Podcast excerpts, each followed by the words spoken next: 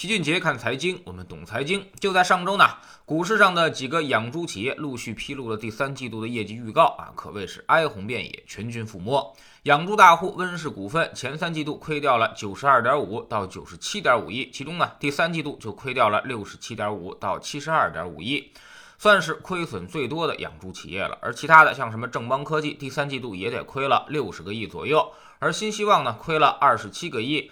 天邦股份亏了二十一点五个亿，就连之前一直很神奇的牧原股份，最近也亏了七点七个亿。从市场涨跌幅度来看，温氏股份从最高点三十跌到了最低点十二啊，跌幅达到百分之六十。正邦科技从二十六跌到八块三，跌幅呢是百分之六十八。新希望从四十二跌到了十块六啊，跌幅是百分之七十四。天邦股份从十四块五跌到了五块三啊，跌幅是百分之七十七。之前几次猪周期一直能够持续上涨的牧原股份，这次也栽了，从九十二块五跌到了三十九，也跌了百分之五十七下去。可见这一波猪周期的杀伤力十分巨大。当然，亏钱呢还远远不止股民啊，养猪户也是损失惨重。之前有媒体报道说，今年啊猪肉价格下跌了百分之七十，而养猪饲料呢却在一个劲儿的上涨。养殖户呢现在每卖一头两百斤的猪就要亏掉五百块钱，家家户户动辄就赔个几十万。之前几年赚的钱全都折进去了。现在大家普遍关心的有这么几个问题：第一，猪肉价格什么时候见底，还会不会继续下跌？第二呢，猪周期能不能抄底？第三呢，未来猪肉价格会不会再次迎接暴涨？首先，猪肉价格可能还并未见底，目前猪肉价格下跌很快，而且生猪存栏量依旧很高。什么意思？也就是说啊，现在依然市场上有太多的猪等着卖呢，等着出栏。而且还有很多的母猪等着生小猪啊，所以它们的价格就很难见底。最近市场的扰动都是源于收储的刺激。之前六月底的时候，第一次收储，我们就在知识星球秦杰的粉丝群的网课里面啊，老齐给大家分析过，按照规定，猪粮比价达到五比一的时候就要收储，而现在呢，已经跌破了四，肯定是要干的。所以这只是一个常规动作，而且三万吨的收储跟几千万头的猪的存栏量相比，我们可以简单算笔账啊。那么一头猪呢是两。百斤十头差不多就是一吨了，三万吨也就是三十万头猪，连一家企业的存栏量都不够。前几天罗牛山还公告啊，说自己的生猪存栏量就达到了四十四点七五万头，所以收储是起不到太大作用的。大家激动一下之后，就会发现这个问题，在短暂兴奋之后呢。估计猪肉价格还得被源源不断的供给继续压降，现在就是一个非常明显的供大于求的局面。而猪肉这个东西啊，一下让我们拿出很大的消费量来，还真是比较困难。每天让你多吃一碗猪肉，这个可能性并不太大。真正需求能够起来的时候，也就是明年春节了。所以猪肉见底，最早可能也要今年年底才行。其次呢，猪周期能不能抄底啊？那么现在有太多的人都等着抄底猪周期呢，所以猪周期很难形成真正的底部。股市是一个市场情绪的晴雨表，它反映的是情绪，而并非是真实的价格，所以总有人在里面试图抄底。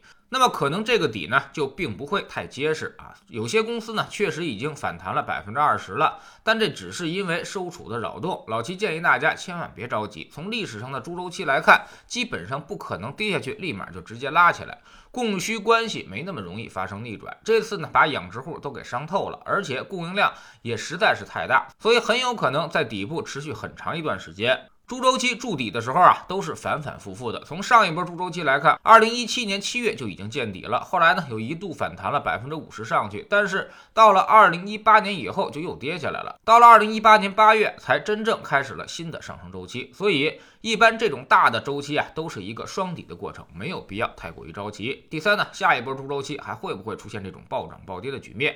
还有没有这种特别大的机会啊？很遗憾，还可能不会了。这次主要就是因为生猪期货上市没赶上暴涨，只赶上了暴跌，所以起到了单边助跌的作用。在三四月份的时候，老齐就说过啊，这一波猪肉价格一定会打到很低很低，跌到亲妈都不认识的底部。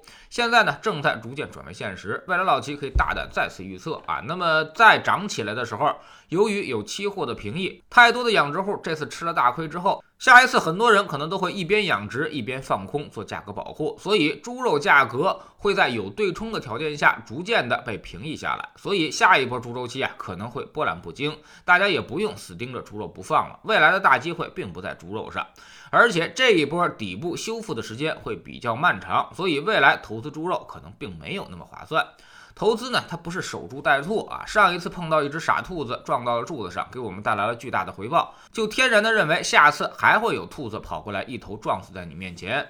这是一个很天真的想法，特别是当市场上很多人都这么想的时候，猪周期的机会其实就被无限削弱了。所以老齐最后的结论就是，虽然我们完美的做过了这一轮猪周期，但是呢，却并不怎么看好下一轮的猪周期。这就叫做年年岁岁花相似，岁岁年年人不同。在知识星球秦杰的粉丝群里面，我们经常会发现一些确定性的机会。有些东西呢，它是不可复制的。抓到了猪周期，抓到了有色金属的强周期，抓到了创业板、黄金和原油，但是你等下一次，它们可能就不存在了。所以不要用后视镜理论去看待未来的市场。市场是由人组成的地方，大家都看到的东西，那么机会可能就不复存在了。所以我们总说投资没风险，没文化才有风险。学点投资的真本事，从下载知识星球找齐俊杰的粉丝群开始。我们不但会会给你结论，还会告诉你逻辑和原因，让你自己掌握分析的方法和技巧。在知星球老七的读书圈里，我们正在讲《预测》这本书。昨天呢，我们说到了研究国内市场周期的主要方法。